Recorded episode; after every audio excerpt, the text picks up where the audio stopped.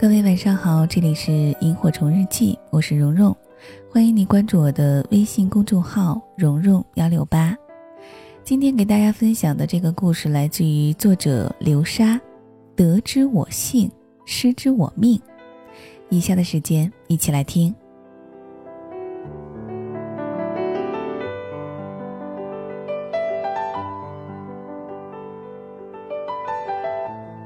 沈周是个古人，生活在元代，很多人都不知道他。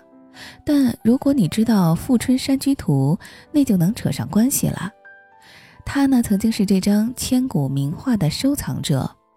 自从得了《富春山居图》后，他差不多入魔了，把画挂在书房之中，反复的欣赏临摹，如痴如醉。这么一个画痴，后来遇到了一个骗子。是他朋友的儿子，此人见这幅画非常值钱，竟然偷去卖掉了。沈周痛不欲生，但他是高手啊，凭着记忆，硬是重新画了一幅。没过多久，有位高官朋友说收藏了一幅画，让沈周过去鉴赏。他一看，差点昏倒。此画就是被盗的那幅。这个时候，沈周最厉害的一面展现出来了。他老人家竟然不声张，对这位官员说了一通好话后，一声不响地走了。沈老回到家后，叹了一句：“启翁择人而因受之。”这句话非常豁达，也蕴含了哲理。用徐志摩的诗来翻译，就是“得之我幸，失之我命”。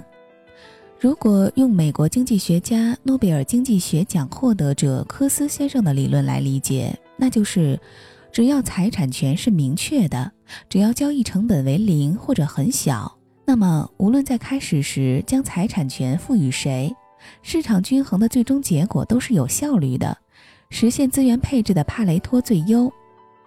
这个美国人的理论有点深奥，简单的表述就是：谁最合适，谁就能拥有。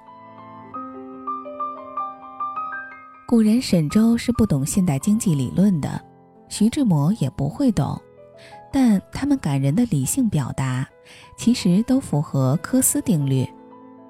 在日常生活中，科斯定律无处不在。假如你相中了一个各方面都很优秀的漂亮姑娘，然而她正与别人谈恋爱，你很纠结，一直想亲近她，但难度很大。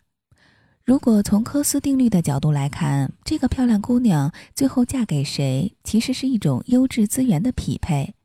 你如果足够优秀，与她匹配度高，那么现在她在跟谁谈恋爱都是不重要的，终究是那个最匹配她的人才能抱得美人归。在社会生活中同样如此，最典型的就是道路资源。现在行人是不能走在马路中间的。否则就违反交通规则了，要被交警批评。但是最早的时候，路就是给行人走的。后来有了马车，就给马车走了。再后来有了汽车，人行道放在了最边上，只占了道路资源的一点点。这就是道路资源使用中的科斯定律：谁对道路资源使用效率最高，谁就是道路的主人。两千多年前，哲学家亚里士多德提出了这样一个问题：如果我有一把好琴，那么这把琴应该给谁？是给最差的琴师，促使他精进其艺；还是给最好的琴师，让他物尽其用？还是抓阄？用科斯定律来选择，必然选择那位技艺最好的琴师。经济规律非常枯燥。但它无时无刻不存在于我们的生活工作之中，影响着我们，决定了我们你为什么会在这家单位工作，为什么拿到了这份薪水，买了怎样的房子，娶了怎样的妻子，这一切都与科斯定律有关，不是那句“得之我幸，失之我命”所能穷尽的。那么从现在开始，你应该知道怎么做了，答案只有一个：让自己变得更优秀。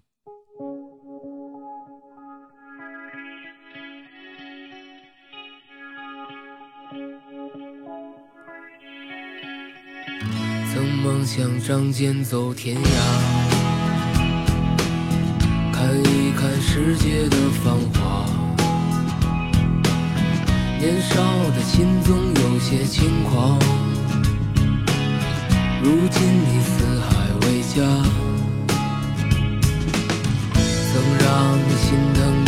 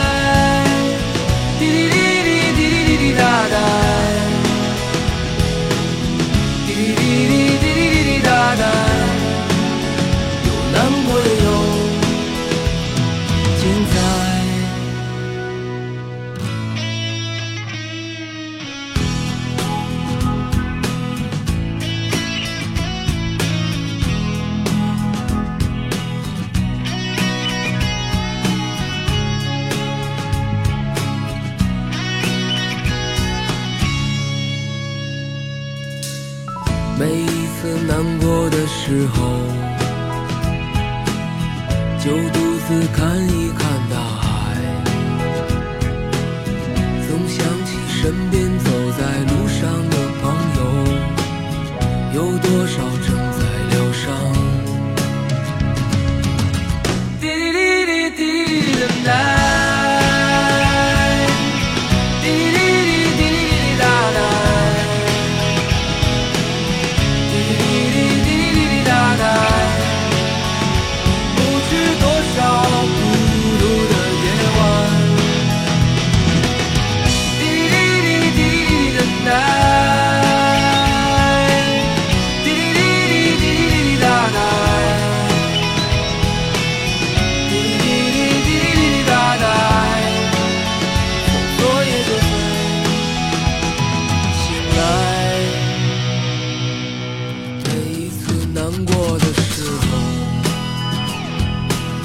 就独自看一看大海，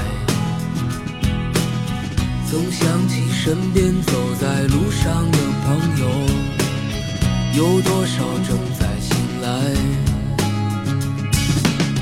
让我们干了这杯酒，好男儿胸怀像大海。经历了人生百态世间的冷暖的，笑容温暖纯真。每一次难过的时候，就独自看一看大海，总想起身边走在路上的朋友，有多少正在醒来。让我们干了这杯酒，男儿胸怀像大海，经历了人生百态世间的冷暖，这笑容温暖纯真。